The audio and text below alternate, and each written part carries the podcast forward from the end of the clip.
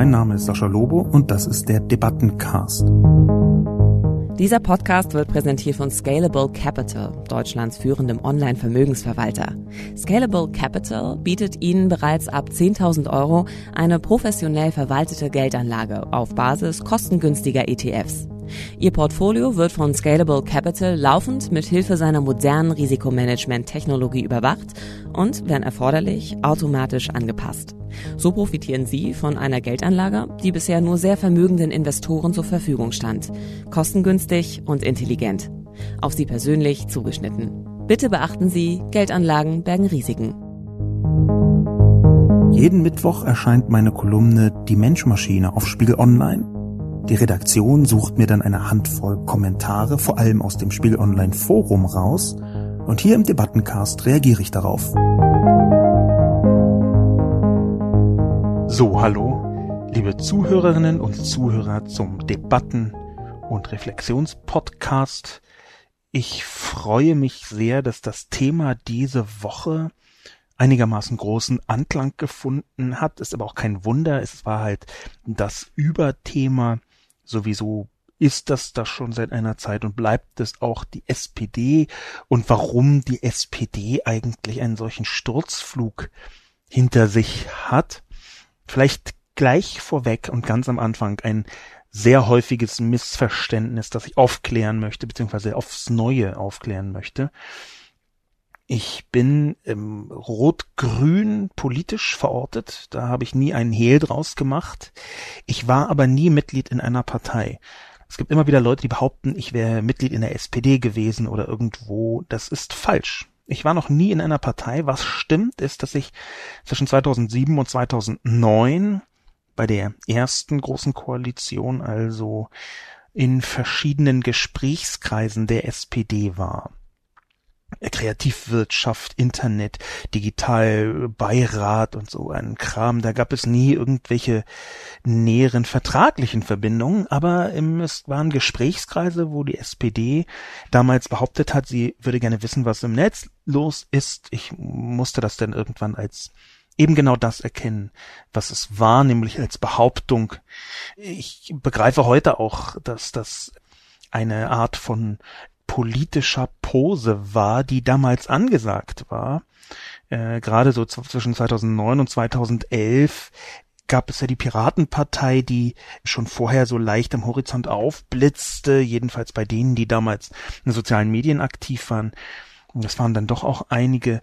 Und da kam auf einmal eine politische Kraft, die irgendwie mit dem Internet zu tun hatte. Und da wollte natürlich die SPD auch ein bisschen zumindest ins Gespräch kommen und ich war einer von diesen Menschen, mit denen sie ins Gespräch gekommen ist. Aber ich bin, um es nochmal zu sagen, nicht Parteimitglied und war auch nie Parteimitglied und plane jetzt auch nicht unmittelbar meinen Eintritt in irgendeine Partei. Das vielleicht vorausgeschickt. Als zweiter Punkt ist natürlich klar, wenn es der SPD an etwas nicht mangelt, dann sind es Leute, die ihr Ratschläge geben, wie sie sich jetzt gefälligst zu verhalten hätte. Das ist ähm, eine Tradition schon immer, ist zum einen die SPD immer auf die eine oder andere Art und Weise in der Krise mit ganz kurzen Ausnahmen und zum anderen hat immer die SPD, ausgerechnet die SPD, eine riesige Zahl von Leuten, die es nicht alle gut mit ihr meinen und die ihr ganz genau sagen wollen, was sie jetzt als nächstes tun soll. Das ist natürlich ein bisschen lustig. Das ist so SPD-Splaining oder sowas, könnte man sagen. Also, dass man von außen der SPD erklärt, was jetzt äh, zu tun sei und was nicht zu tun sei.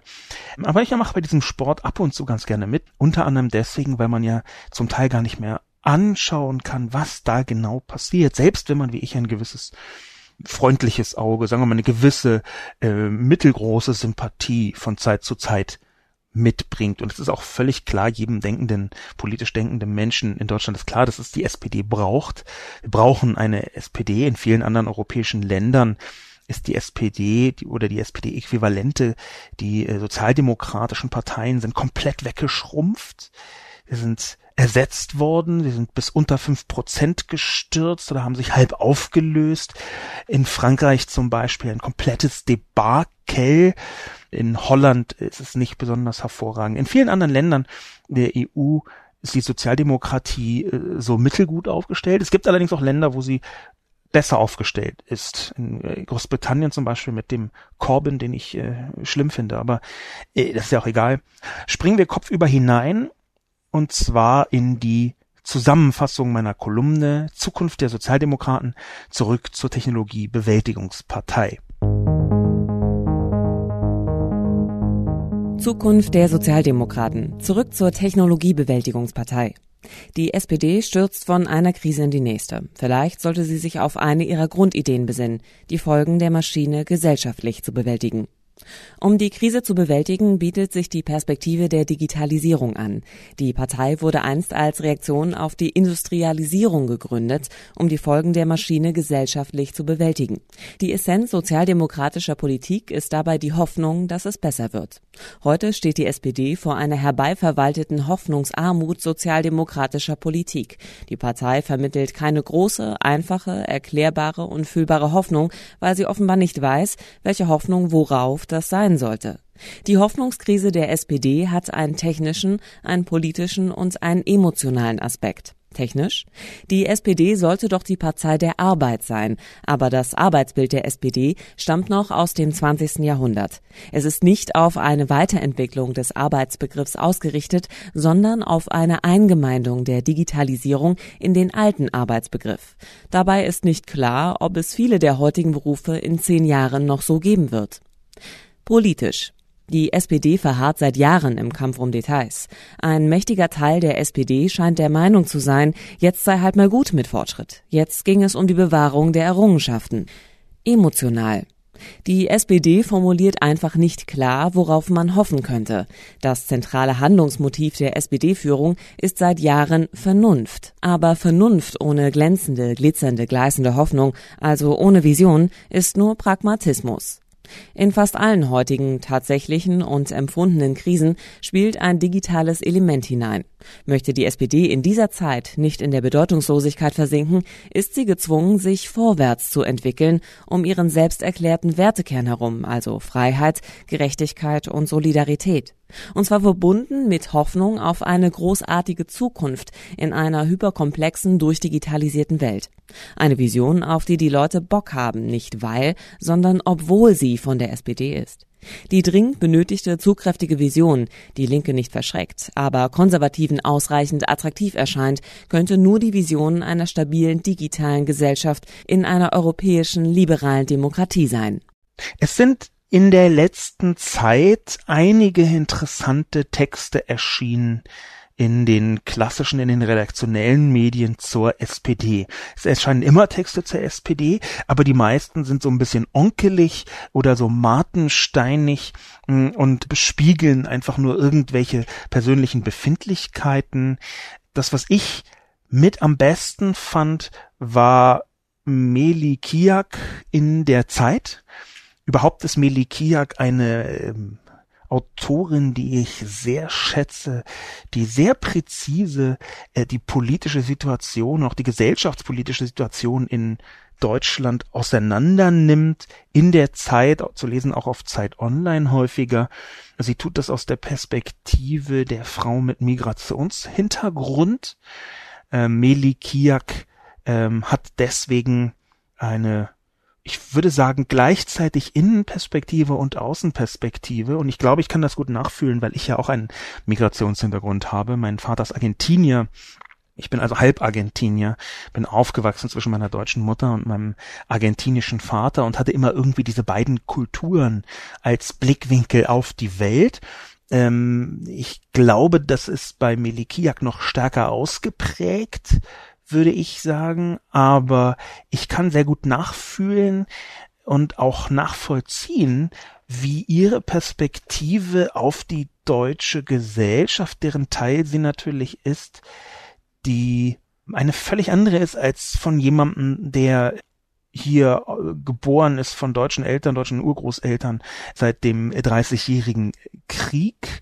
Und für mich ist diese Perspektive stark bereichernd, in dieser Woche auf die SPD bezogen möchte ich drei Zitate von ihr rausnehmen.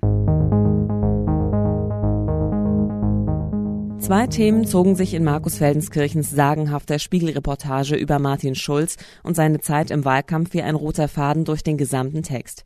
Da ist der Zweifel und die Wurst. Tatsächlich war dieser Text von Markus Feldenkirchen erschienen direkt nach der Wahl im Spiegel eine Sensation. Ich habe selber auch drüber geschrieben im gedruckten Spiegel. Das war deswegen eine Sensation, weil man so nah dran war und dieses Scheitern in Zeitlupe so gut beobachten konnte und weil da auch so absurde Entscheidungen getroffen worden sind vom eher vom Umfeld von Martin Schulz als von ihm selbst. Und da schreibt jetzt Milikiak, da ist der Zweifel. Und genau dieser Zweifel, das ist, glaube ich, so ein Ansatzpunkt, den ich auch in meiner Kolumne versuche, so ein bisschen zu abzufedern oder zu spiegeln vielmehr. Da ist ein riesiger Zweifel in der SPD und ich glaube, dass der berechtigt da ist, weil so viele Leute in der SPD, die sind ja nicht doof, die sind alle äh, klug bis sensationell super klug. Da gibt es wirklich viele intelligente Menschen in der Politik. Das glaubt man manchmal von außen nicht, aber das ist tatsächlich so. Gibt natürlich auch äh, Vollidioten, aber sehr viele Leute sind sehr clever und die spüren, dass da etwas nicht ganz gerade ist. Und daher kommt dieser Zweifel, denke ich. Das greift Melikiak also auf das zweite Zitat von ihr. Der unbedingte Wille, beklatscht zu werden, vernebelt ihm seine Instinkte. Wer am Wahlabend vor die Öffentlichkeit tritt und sagt, dass man für eine Koalition mit der CDU nicht bereitstehe, kann nicht wenige Wochen später Sondierungen betreiben und ein Papier, in dem die SPD politisch nicht vorkommt, als Erfolg darstellen. Was Melikiak hier beschreibt, ist ziemlich genau die Folge von dem, was ich in der Kolumne mit Vernunft meine da hat offenbar in den letzten Jahren in den Köpfen der SPD-Oberen diese staatspolitische Vernunft einen so großen Stellenwert bekommen, dass die SPD verlässlich sein muss, dass die SPD natürlich eine Verantwortung hat für das Land. Ähm, das hat einen so großen Stellenwert bekommen, dass es über alles geht. Das ist ein auch in den sozialen Medien sehr häufig angemerkter Punkt gewesen rund um meine Kolumne in den Reaktionen, in den Antworten darauf, in den Kommentaren, dass dieser Vernunftaspekt, dass der so verstörend ist. Das ist ja auch einer der Gründe, warum dieser Juso-Vorsitzende Kevin Kühnert jetzt einen richtigen Hoffnungsschimmer für viele Menschen darstellt, weil er eben nicht sagt, ja, wir müssen vernünftig sein, wir sind ja auch vernünftig, wir müssen jetzt das Richtige tun, wir müssen unsere Verantwortung wahrnehmen, wir dürfen nicht Christian Lindnern oder wie das auch genannt worden ist, sondern wir müssen jetzt mitregieren. Und wenn sich da jemand dagegen stellt und sagt, nein, es gibt Grenzen, Vernunft und Verantwortung ist auf der einen Seite, aber es gibt Grenzen auf der anderen Seite und diese Grenzen sind überschritten, dann kann ich das gut nachvollziehen. Natürlich kann man sich jetzt darüber streiten, was genau die SPD davon hätte, wenn sie keine Koalition eingeht. Wahrscheinlich würde sie sogar noch mal stärker verlieren. Das kann ich mir gut vorstellen. Aber das ist genau das, was ich auch geschrieben hatte in der Kolumne. Die SPD ist jetzt in einer Straße, die vorne und hinten aus Sackgassen besteht. Das ist Google Maps seitig total spannend. So eine Straße würde ich gerne mal sehen. Gibt es bestimmt irgendwo auf der Welt. Sackgasse auf beiden Seiten. Aber als Metapher für die SPD ist es natürlich schlimm. Der dritte Satz von Milikiak lautet, denn die SPD ist tot, weil die Arbeiter tot sind. Diesem Satz möchte ich nicht zustimmen. Ich glaube nämlich, dass er ein Missverständnis ist. Die SPD ist nicht deswegen tot, weil die Arbeiter tot sind. Man nennt sie nicht mehr Arbeiter, weil sie jetzt nicht mehr unmittelbar körperlich am Fließband arbeiten. Dort sind inzwischen eher Leute, die so Automatisierung, Steuerung machen, Facharbeiter, die über ihre Überstunden dann vielleicht bei VW doch noch irgendwie ein Haus abbezahlen können, denen es also nicht total schlecht geht. Wen es aber gibt, ist das, was man ein bisschen abwertend, aber das meine ich gar nicht so, Dienstleistungsprekariat oder Dienstleistungsproletariat genannt hat. Es gibt Menschen in Deutschland, die arbeiten, denen geht es sehr, sehr schlecht, weil sie so wenig verdienen. Und diese Menschen, die müssten eigentlich auf die SPD zählen können. Sie konnten das in der letzten Legislatur so ein bisschen mit dem Mindestlohn, aber insgesamt ist aus meiner Perspektive dieser Satz falsch, weil es sehr viele Leute gäbe, für die die SPD da sein könnte. Und das Schlimme ist ja, dass die SPD noch nicht mal ganz schlimme Politik macht. Sie verkauft sie bloß sensationell schlecht. Und natürlich, sie kommt immer wieder mit ihrer Verantwortung und Vernunft. Sie kommt nicht mit Kampfgeist um die Ecke. Sie kommt mit so einem merkwürdigen, das hier haben wir jetzt gemacht, wir hoffen, ihr findet es gut und da ist niemand, der nach vorne springt und auch mal Dinge in die Welt schreit, die vielleicht nicht erzvernünftig sind, die aber Menschen begeistern und ihnen zeigen, dass sie nicht allein sind. Dieses Gefühl, nicht allein zu sein bei einem gesellschaftlichen Kampf. Das ist eigentlich das, was ich von der SPD erwarten würde. Ich glaube allerdings nicht, dass das jede Person ausstrahlen kann. Das ist natürlich auch eine Personenfrage. Da, da muss man sich nichts vormachen. Es ist auch eine Personenfrage. Nicht jede Person kann diese Vision, von der ich in meiner Kolumne sprach, glaubwürdig verkörpern. Nicht jede Person kann sich nach vorne stellen und ausflippen, so dass man das Gefühl hat, hier kämpft jemand für mich. Die Kommentare im Spiegel Online Forum C. Weise schreibt, keine Zukunftsbewältigung in Sicht. Der Mangel jeder Fähigkeit zur Befassung mit der Zukunftsbewältigung ist seit vielen Jahren ein hervorstechendes Merkmal der deutschen Politik und haftet allen Parteien an. Die zentralen Fragen unserer Zeit werden systematisch ausgeklammert, egal ob es sich um Niedriglöhner, sprich lohnende Arbeit, Entwertung des Kapitals, Arbeitslosigkeit durch Globalisierung und Digitalisierung oder die Erhaltung des Weltfriedens handelt. Mit keiner dieser zentralen Fragen befassen sich die etablierten Parteien in Deutschland. Dafür agieren sie zu populistisch. Eher bringt man eine Kuh dazu, Querflöte zu spielen. C. Weise schreibt sehr pauschal, was ich so nicht für richtig halte. Ich glaube nicht, dass die zentralen Fragen unserer Zeit systematisch ausgeklammert werden. Auch die SPD, insbesondere die SPD, kümmert sich darum. Man darf nicht unterschätzen, dass die SPD in sehr vielen Details gar nicht so schlechte Politik versucht hat zu machen. In der großen Koalition sind dann häufig Kompromisse die Folge, die äh, eine ursprünglich gute Idee hm, entweder verwässern oder in eine Richtung ziehen, wo sie den Leuten zu wenig bringt. Aber ich glaube, dass die zentralen Fragen unserer Zeit nicht systematisch ausgeklammert werden. Ich glaube bloß, dass die Antworten zu kleinteilig ausfallen.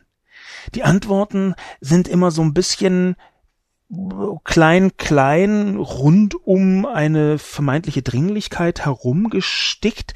Aber das, was wirklich und groß dasteht, das ist natürlich aus meiner Perspektive die Digitalisierung, das wird na, in kleinen Schritten maximal angegangen. Man muss dazu sagen, dass das natürlich auch eine Merkel-Frage ist.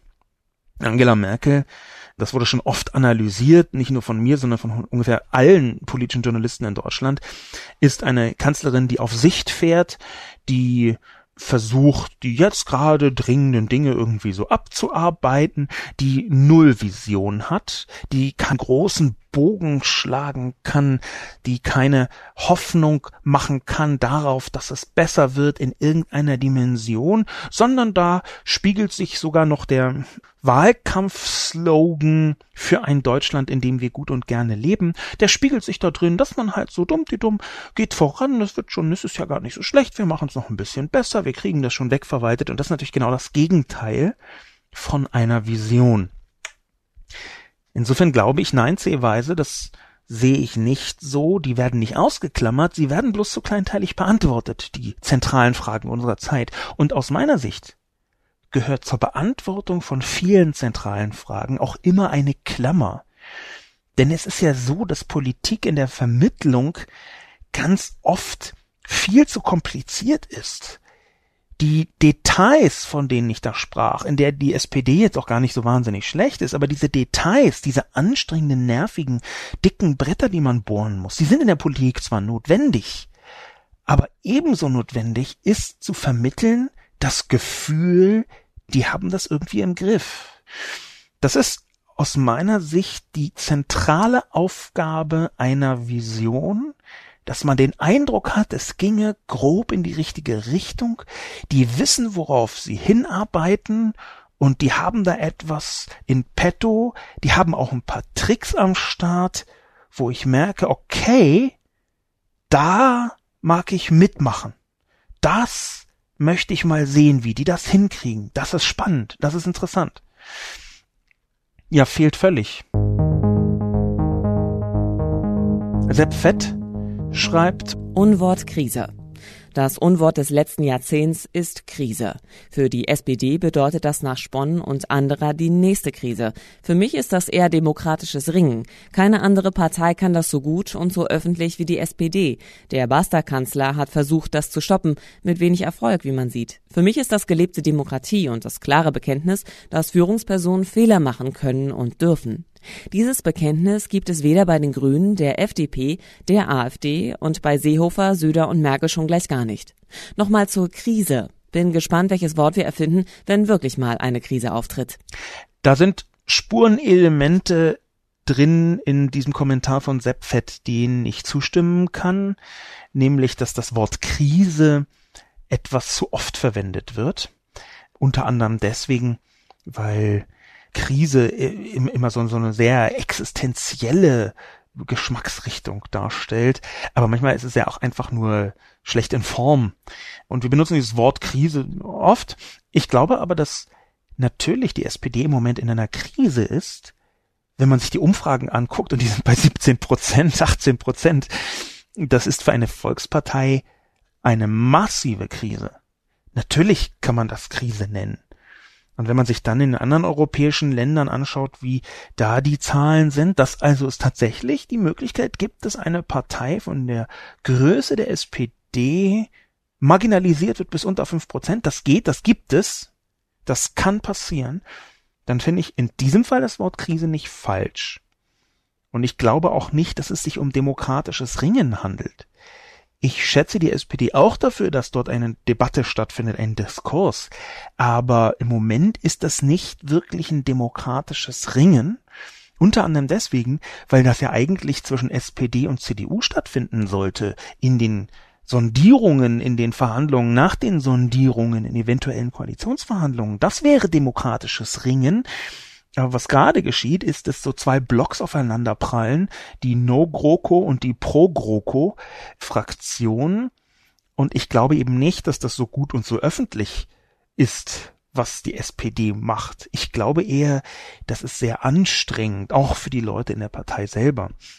Dass Führungspersonen Fehler machen können und dürfen und benennen dürfen, das ist leider in Deutschland gar keine Spezialität das ist auch in der SPD nur in sehr kleinen Dosen vorhanden, in den Grünen, bei den Grünen ebenso. Bei der FDP würde ich auch sogar sagen, in äh, Details, äh, bei den äh, christlich-demokratischen Parteien tendenziell ne, eher nicht. Das würde ich auch so sehen. Da ist die Fehlerkultur noch etwas schlechter als auf der linken Seite, wo sie auch schlecht ist. Ebenso schreibt Sepp Fett wiederum, Altersbedingt? Die heutige Generation 60 Plus ist die, die das Internet in Gang gesetzt hat. Die heute Jungen sind die Nutznießer und haben meist keine Ahnung, wie das Internet tatsächlich funktioniert. Der Entwickler der ADSL-Technik hat die 60 auch schon gut überschritten und Glasfaserkabel gibt es schon seit langem. Der Breitbandspezialist Dobrindt ist auf der anderen Seite noch keine 50. Was hat er tatsächlich geleistet in den letzten Jahren für den Ausbau? Und dass Herr Seehofer Themen verschläft, ist nichts Neues. Die Politik läuft der Digitalisierung genauso hinterher, wie es die ganze Gesellschaft tut. Was verlangen Sie von Politikern, die unsere Gesellschaft widerspiegeln? Wenn Spezialisten aus der Industrie hinzugezogen werden, ist das wieder schrecklicher Lobbyismus. Das ist mir so ein bisschen zu sehr rumgehackt. Auf den Jugendlichen, das nervt mich wahnsinnig, dass ständig behauptet wird, die heute jung sind, die Nutznießer und haben keine Ahnung, wie das alles wirklich funktioniert. Das stimmt ja nicht. Das ist einfach falsch.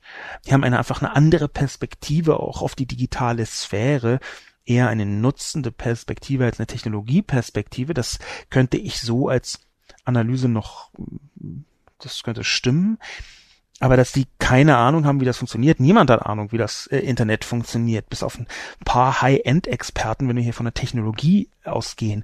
Aber dann sind genau diese Leute, die sich präzise auskennen mit, sagen wir mal, so Internetknoten wie dem Frankfurter Internetknoten, einem der größten der Welt, die genau wissen, wie der technisch funktioniert, die haben dann überhaupt gar keine Ahnung, wie Facebook im Detail auf die Gesellschaft wirkt.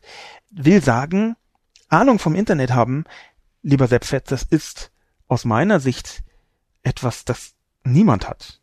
Man kann sich so rantasten in verschiedenen bestimmten Sphären, aber das Internet ist da so groß wie die Welt und Ahnung von der Welt. Ja, wer hat Ahnung von der Welt? Also, das ist mir, das ist mir ein bisschen zu pauschal. Zurück auf die SPD.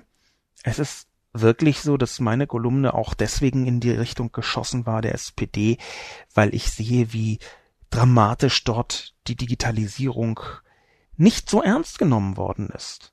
Es gibt in der SPD eine Vielzahl von verschiedenen Leuten, die viel Ahnung haben von der Digitalisierung. Die sind bloß selten diejenigen gewesen, auf die man gehört hat.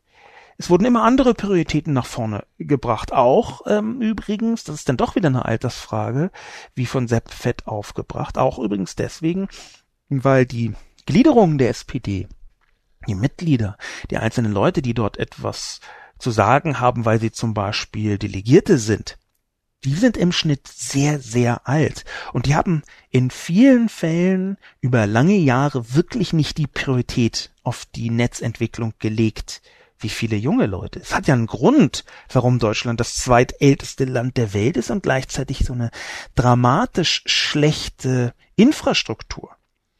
Und dass da die SPD einfach sich nicht hat durchsetzen können. Das muss man ihr übel nehmen, denn in anderen Bereichen hat sie sich durchsetzen können. Das muss man Merkel auch übel nehmen, dass wir glasfasermäßig auf dem letzten Loch pfeifen seit vielen Jahren. Aber die SPD trägt eine Mitverantwortung dafür. Otzer schreibt, der Verlust der Wählerstimmen bei der SPD ist aus meiner Sicht hauptsächlich der Flüchtlingskrise und ihrer Folgen geschuldet. Genau wie bei der CDU übrigens. Vielleicht sollte sich die SPD-Führung mal direkt bei ihren Wählern erkundigen. Da wäre ich sehr gespannt, ob diese die Folgen der Maschine wirklich so sehr umtreibt. Das ist ein sehr richtiger Einwand von Otzer. Die Folgen der Maschine ist etwas, was aus meiner Sicht über Bande die Leute umtreibt. Es kann gut sein, dass das, selbst wenn die SPD jetzt voll auf Digitalisierung setzen würde, dass das wenig ändert in den unmittelbaren Zahlen. Das kann gut sein. Das, was ich bloß sehe, ist, dass dieses Gesamtpaket Globalisierung, Digitalisierung, digitaler Kapitalismus, dass dieses Gesamtpaket soziale Gerechtigkeit so stark digital wird in den nächsten Jahren. Ganz viele Leute haben ein ungutes Gefühl und wissen gar nicht, dass die Gründe dafür sehr stark digital sind. Ich bin deswegen, ich würde mal sagen, zwiegespalten. Natürlich, ich schreibe eine digitale Kolumne für Spiegel Online. Meine Aufgabe, die ich mir selber gegeben habe, in Absprache mit der Redaktion, ist, mit einer digitalen Perspektive auf die Welt zu schauen das führt manchmal dazu, dass ich Dinge jetzt digital äh, betrachte, die vielleicht gar nicht so digital sind. Manchmal schreibe ich über Trump und der einzige Grund, der, Anlass ist halt ein Tweet von Trump und dann hat die Kolumne gar nichts damit zu tun. Das ist diese äh, kleine Freiheit nehme ich mir ab und zu raus. Äh, hoffentlich hört jetzt niemand von der Reaktion zu. Egal. Was ich eigentlich sagen wollte, es kann tatsächlich sein, dass ich auch in dieser Kolumne etwas zu digital geschaut habe, dass ich ein bisschen zu nah an meinem Thema Internet, digitale Welt, Digitalisierung war und ein bisschen zu weit weg von den tatsächlichen Gründen. Das passiert. Deswegen habe ich am Anfang der Kolumne auch so ein bisschen versucht, diese digitale Perspektive mit reinzubringen. Wo Oza recht hat, ist dass die Flüchtlingssituation, ich möchte nicht so gerne Flüchtlingskrise sagen, das Wort tritt sich fest und ich glaube gar nicht so sehr, dass man das so als Krise betrachten sollte. Die Flüchtlingssituation ist wahrscheinlich wirklich einer der großen Punkte, warum SPD und CDU Wählerstimmen verloren haben. Man hat das schon an Sarrazin gesehen, ja SPD-Mitglied und zuvor SPD-Minister.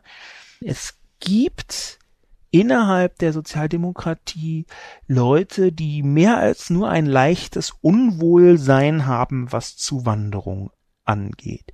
Das zieht sich quer durch die gesamte Bevölkerung.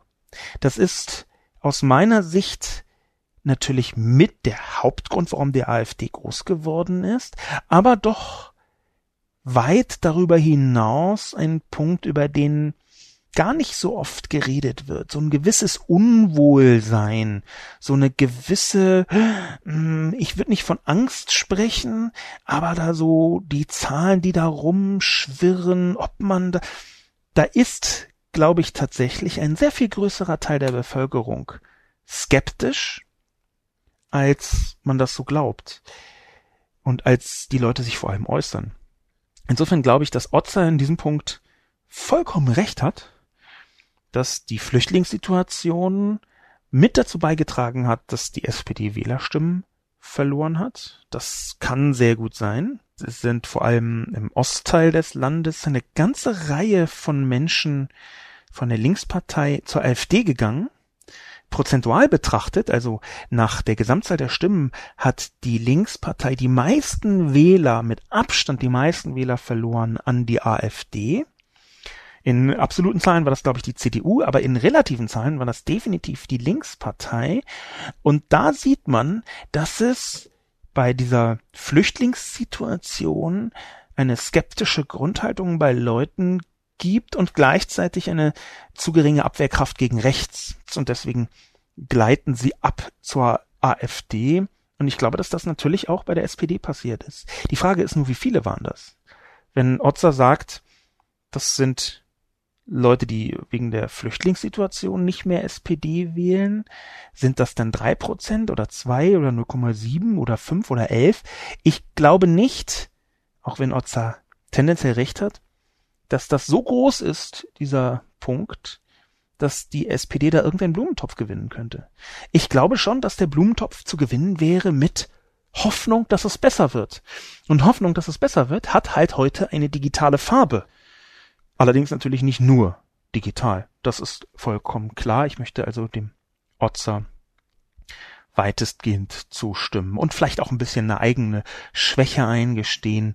Die Schwäche oder vielleicht ist es noch nicht mal eine Schwäche, sondern vielleicht ist es einfach mein, mein Grundzustand, dass ich die Dinge immer wahnsinnig digital betrachte. Botox schreibt Zurück mit der Zukunft. Das klingt ja so, als wäre die Vergangenheit schon abgeschlossen.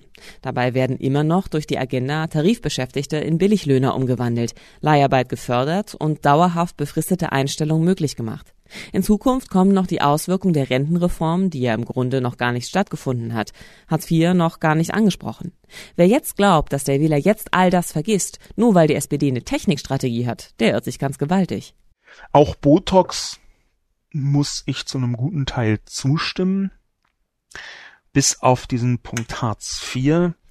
Es ist richtig, dass die SPD sehr viele Wähler verloren hat, weil sie sich Hartz IV ausgedacht hat. Eine Reform, die Deutschland konkurrenzfähiger machen sollte. Das scheint einigermaßen gelungen, das Konkurrenzfähigkeitsding. Die Wirtschaft ist ja wirklich vergleichsweise gut oder sogar sehr, sehr gut im Gang. Und gleichzeitig wird Hartz IV vor allem von Betroffenen immer wieder als menschenfeindlich beschrieben. Das kann nicht die Art und Weise sein, wie man ein Sozialsystem, einen sozial gerechten Staat mit Leistungen auflädt. Hartz IV ist nicht das, was ich glaube, wie Deutschland sein Sozialsystem bauen sollte. Nur, unabhängig davon, dass ich Hartz IV nicht gut finde, unabhängig davon glaube ich nicht, dass die SPD allzu viele Wählerstimmen bekommt, wenn sie sagt, oh sorry, Hartz IV war ein Fehler. Da bin ich beim besten Willen nicht der Meinung, dass das der SPD jetzt helfen könnte oder würde. Dass die SPD sozialer werden sollte, davon bin ich auch überzeugt.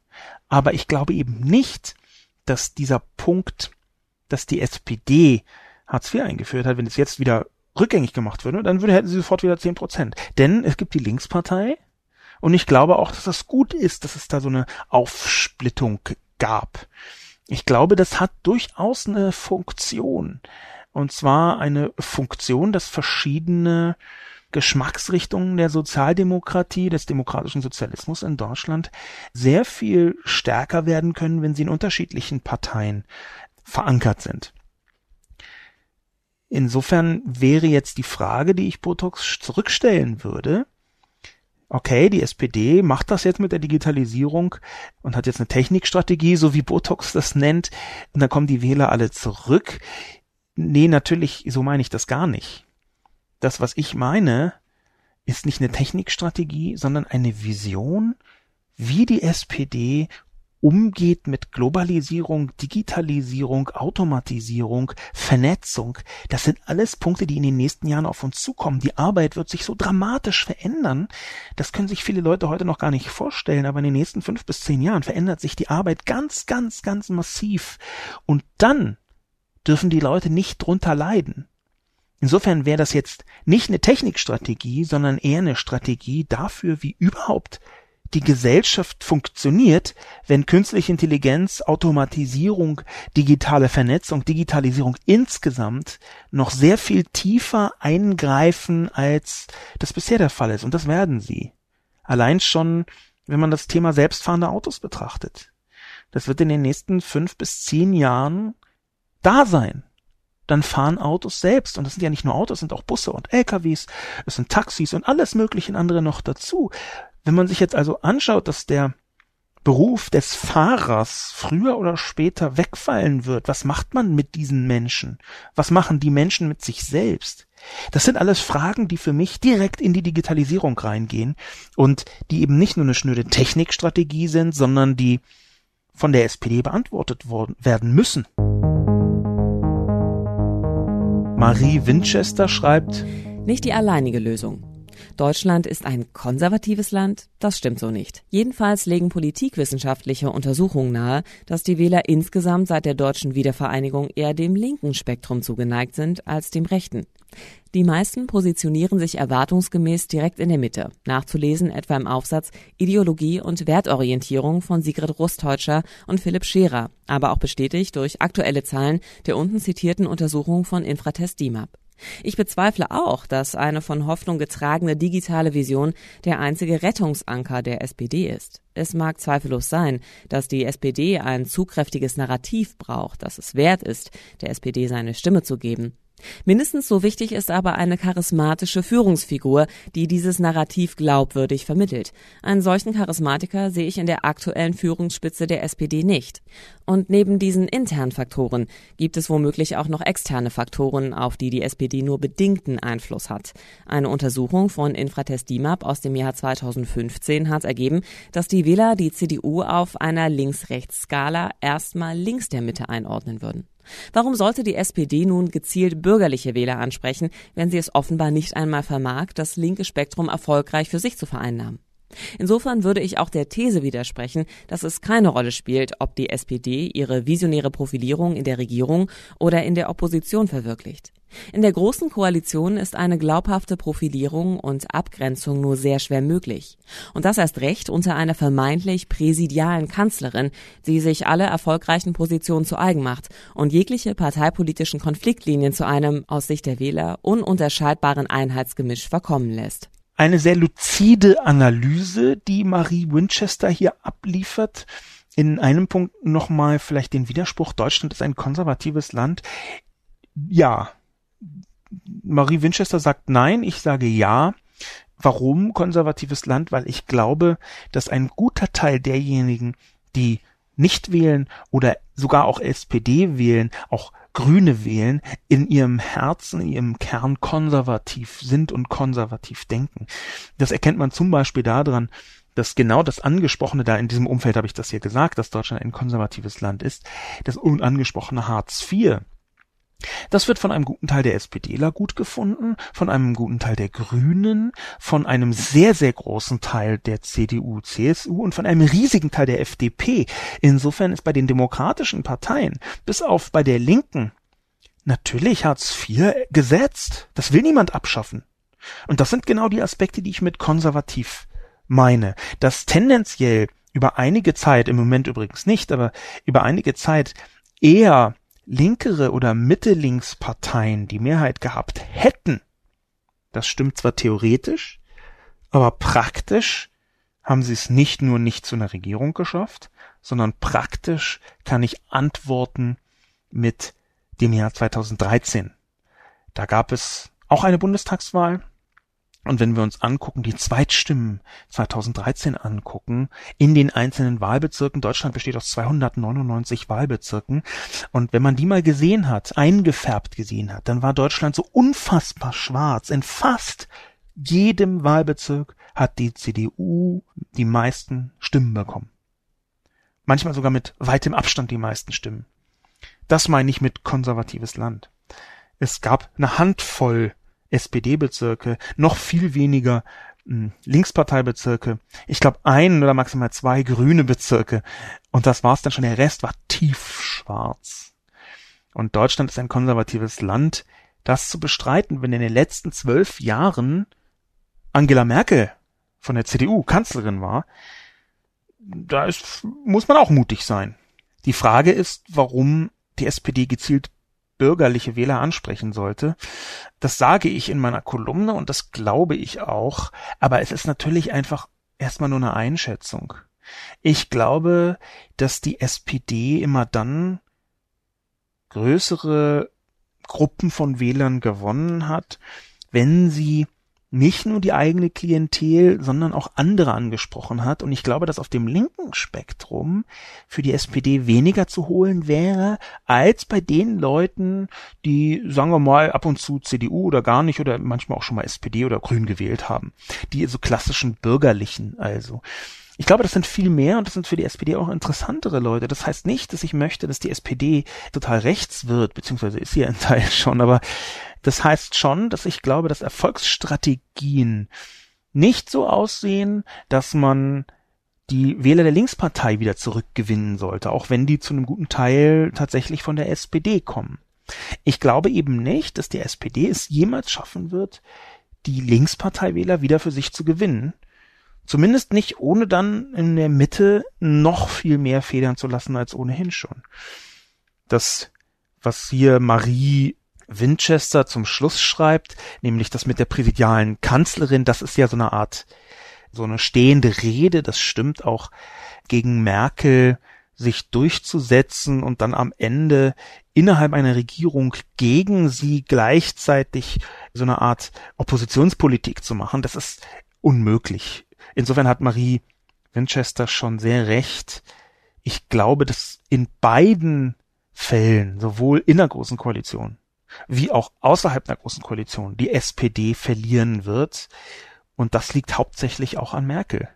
Nicht nur an der fehlenden Vision, sondern eben auch an Merkel. Nicht, dass ich äh, Merkel so schlimm finde wie viele andere Leute, auch wenn Merkel ganz viele Sachen falsch gemacht hat. Ich habe ungefähr 100 Artikel geschrieben gegen Frau Merkel. Aber in vielen einzelnen Punkten ist ja auch relativ klar, dass sie einfach ein Profi ist auf eine Art und Weise, wie bei der SPD nicht besonders viele Leute professionell sind. Insofern ist genau dieses Präsidiale bei der Kanzlerin etwas, was glaube ich viele Leute einfach schätzen. Ich würde mir eher wünschen, dass man so einen visionären Kanzler oder Kanzlerin hat, also eine Person, die äh, darüber sprechen kann, was passieren kann, wird und soll und die einen mitziehen kann, die ein Bild malt davon, wie Deutschland in zehn Jahren aussehen könnte. Das ist Merkel überhaupt nicht, aber dieses Präsidiale, dieses so Wegverwaltende, das ist offenbar etwas, was viele Menschen toll finden. Und gleichzeitig stimmt das, was Marie Winchester sagt. Aus Sicht der Wähler kommt daraus eine Art Einheitsgemisch heraus, das Verwischen der parteipolitischen Konfliktlinien, weil sie die verschiedenen Geschmacksrichtungen und Richtungen der Politik so zusammen moderiert. Vollzeitpolitiker. Sollte vielleicht was anderes heißen, aber da steht Vollzeitpolitiker. Schreibt. Gibt es diese Hoffnung? Ich frage mich, worin genau denn diese Hoffnung bestehen soll. Vielleicht ein bedingungsloses Grundeinkommen? Aber ich glaube, dass die SPD nicht viel an Stimmen gewinnen würde, wenn sie ausspricht, was ich und viele andere Forscher für nicht unwahrscheinlich halten. Ein Großteil der Jobs, wie wir sie heute kennen, wird in Zukunft von Computern erledigt. Vollzeitpolitiker schreibt also, gibt es diese Hoffnung als Frage und ich muss ehrlicherweise sagen, ich weiß es nicht. Ich wünsche mir, dass es diese Hoffnung gibt. gibt. Ich wünsche mir, dass diese Hoffnung formuliert werden kann. Sagen wir mal von einer äh, Malu Dreier, die ich äh, schätze, die ich mit für eine der besten Köpfe im Moment in der SPD halte, persönlich. Malu Dreier könnte also genau diese Hoffnung versuchen aufzumachen. Könnte. Ich weiß nicht, ob es die gibt. Ich wünsche sie mir. Ich hoffe, das ist deutlich geworden in der Kolumne. Ich wünsche sie mir, aber ich weiß nicht, ob sie tatsächlich so überhaupt formulierbar ist. Und wenn sie formulierbar ist, ob dann die große Vision, die ich toll finde, eben auch die ist, die der SPD ganz viele neue Wähler bringt. Unklar. Sehr unklar.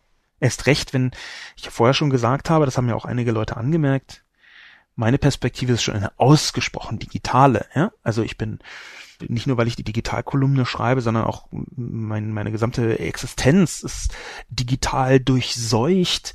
Eigentlich muss man bei allem, was ich schreibe und sage, halt immer 50 Prozent Digitalität abziehen, damit dann eine, sagen wir mal, mittelgroße normaler Anteil von Digitalität besteht. Also ich überdigitalisiere häufig, das weiß ich auch. Das ist halt so eine Eigenart, mit der bin ich jetzt äh, bis jetzt einigermaßen gut zurechtgekommen ich weiß trotzdem nicht, ob es diese Hoffnung gibt. Das bedingungslose Grundeinkommen, was Vollzeitpolitiker beschrieben hat, das ist noch eine andere Frage. Ich war mal tendenziell positiv eingestimmt gegenüber dem bedingungslosen Grundeinkommen. Das hat sich etwas abgekühlt aus einer Vielzahl von verschiedenen Gründen. Und einer dieser Gründe ist interessanterweise wiederum die Entwicklung der Arbeit. Denn ich glaube, dass ganz oft unterschätzt wird, dass Arbeit natürlich viel mehr ist als nur Geld verdienen. Auch und gerade für Leute, die vielleicht nicht Jobs haben, von denen alle träumen. Eine gewisse Erfüllung in der Arbeit ist absolut essentiell für die allermeisten Leute. Will sagen, wenn tatsächlich in Zukunft so viele Jobs wegfallen, dann würde ich es für gefährlich halten, wenn man sagt, ja, hier bedingungsloses Grundeinkommen, zack, bumm, fertig, reicht ja. Weil das nur den wirtschaftlichen, den finanziellen Teil abfedert. Und ich glaube, dass auch der nicht finanzielle Teil, der Teil, was man eigentlich spürt, wenn man arbeitet, was Arbeit für eine Erfüllung geben kann, was Arbeit für einen Sinn hat, wie Arbeit auf das Leben der Menschen wirkt, dass das auch behandelt gehört. Und da ist das bedingungslose Grundeinkommen blank auf der Seite. Arbeit ist auch etwas, was eine Erfüllung geben sollte. Die SPD spricht da übrigens von guter Arbeit. Das kann man in dem Punkt absolut unterstützen. Angenommen, ein Großteil der Jobs, wie wir sie heute kennen, Zitat Vollzeitpolitiker, fällt weg durch die Automatisierung, die Roboterisierung. Wir haben auf einmal drei Millionen Arbeitslose und es wird beschlossen, bedingungsloses Grundeinkommen einzuführen. Ich glaube nicht, dass das die Probleme löst. Das macht die Probleme noch viel, viel größer. Vielleicht muss ich mal etwas darüber schreiben, die Entwicklung der Arbeit und das Grundeinkommen und auch so ein bisschen darüber, warum und in welcher Dimension ich inzwischen nicht mehr glaube, dass das als Entwicklung so sensationell gut ist. Ohne zu sagen, dass es vielleicht schlimm oder schlecht ist. Den Abschluss als letzten Kommentar bildet ein Kommentator, der häufiger dabei ist, Spon for me, um präzise zu sein. Ein wirklich guter Kommentar, aber ein Punkt scheint mir zu fehlen. Die SPD entwickelte sich aus einer bestimmten Analyse der Macht- und Produktionsverhältnisse. Man kann über den wissenschaftlichen Gehalt der Theorie denken, was man will, aber die Idee des Zusammenhalts gleichartig Betroffener als wirksamer Waffe gegen die Herrschaft privilegierter Minderheiten ist doch vorderhand recht überzeugend. Diese Solidarität scheint mir heute in einer globalen, zunehmend vereinzelten Arbeitswelt, wo das Facebook-Forum oder der Spon-Post die Protestkundgebung ersetzt, nicht mehr ausreichend verbreitet. Also selbst wenn die SPD das Thema Fortschritt irgendwie emotional besetzen könnte, wäre immer noch offen, ob ausreichend viele Leute sich über die Richtung dieses Fortschritts einig werden könnten. Ich fürchte nein. Auch deshalb ist das Rückwärtsgewandte in meinen Augen momentan so erfolgreich. Die Vergangenheit ist leicht als etwas zu denken, wo es noch jede Menge Hoffnung gab.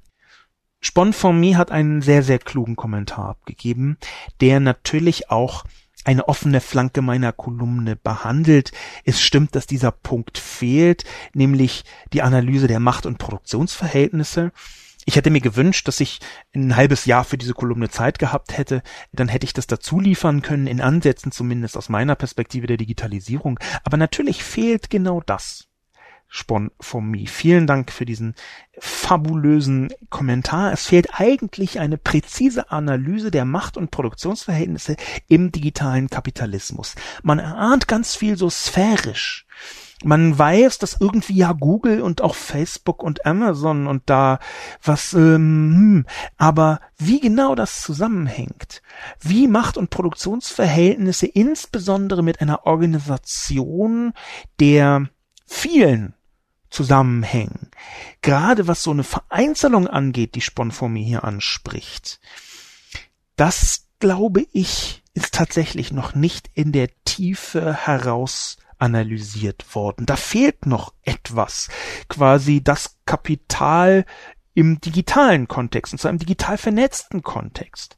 Gerade auch im digital vernetzten Social-Kontext, denn natürlich sind soziale Medien da ist Facebook, glaube ich, wirklich nur die Blüte, die nach oben gekommen ist und so quasi das Sinnbild für soziale Medien, aber dahinter steht noch viel mehr, noch viel mehr an Technologie und Gesellschaftsveränderung da ist noch nicht besonders viel Analyse dieser Grundlagen vorhanden. Und daraus eine neue Form von Bewegung, fortschrittszugewandt, aber solidaritätsbasiert daraus wirklich etwas zu schnitzen, das wäre mal eine große Aufgabe. Es ist nicht eine Aufgabe, die ich jetzt für mich unmittelbar sehe.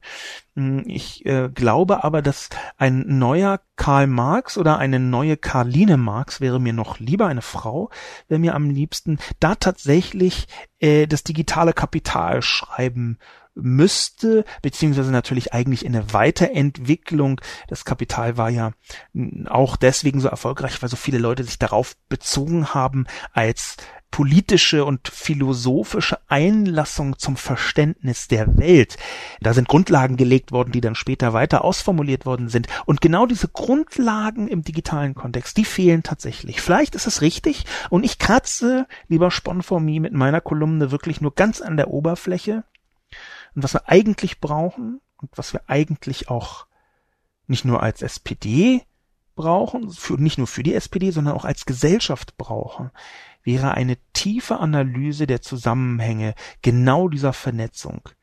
Das als eine Theorie aufzubauen, die uns erklärt, wie Arbeit, wie Fortschritt, wie Technologie, wie Kapital, wie Akkumulation von Kapital heute gesellschaftlich funktionieren und wie man sie regulieren könnte.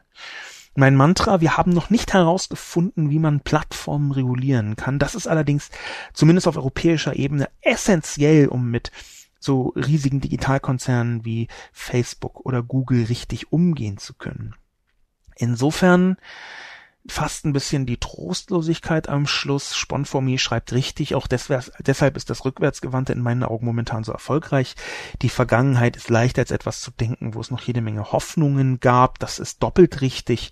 Nicht nur, weil es damals einfacher war, Vernetzung ist wahnsinnig komplex und kompliziert, sondern natürlich auch, weil das Gehirn jeder einzelnen Person ein Verklärwerk ist. Man neigt dazu, die allermeisten Menschen neigen dazu, die Vergangenheit leicht zu verklären, Dinge, die schlecht waren, wegzudrängen und Dinge, die gut waren, in den Vordergrund zu rücken. Vielleicht hält man die Welt auch einfach gar nicht anders aus, als dass man sich die Vergangenheit schön lügt. Und genau in dem Kontext gab es eben früher auch noch mehr Hoffnung. Früher war die Hoffnung noch okay, heute nicht mehr. Und das ist ein schöner Abschlusskommentar. Ich wünsche mir, dass die SPD es schafft, diesen nostalgischen Angängen, früher war noch Hoffnung da, eben eine zukünftige Hoffnung entgegenzusetzen. Und ich glaube, dass es ihr das gut zu Gesicht stehen würde. Ich glaube, das würde sie auch retten. Die Wahrscheinlichkeit, dass sie das schafft, ist, glaube ich, ziemlich hoch, so 12 bis 13 Prozent. Vielen Dank für die vielen hochqualitativen Kommentare und die vielen sehr, sehr interessanten Aspekte und Gedanken und Ideen, die ich immer wieder rausziehen kann aus den Kommentaren. Wir hoffen einfach, dass zumindest bis zur nächsten Woche die SPD jetzt nicht komplett in sich zusammensackt. Das wird sich am Wochenende auf dem Parteitag nochmal ganz explizit zeigen, in welche Richtung das abknicken kann oder aufstreben kann. Mein Name ist Sascha Lobo. Vielen Dank fürs Zuhören und bis zum nächsten Mal.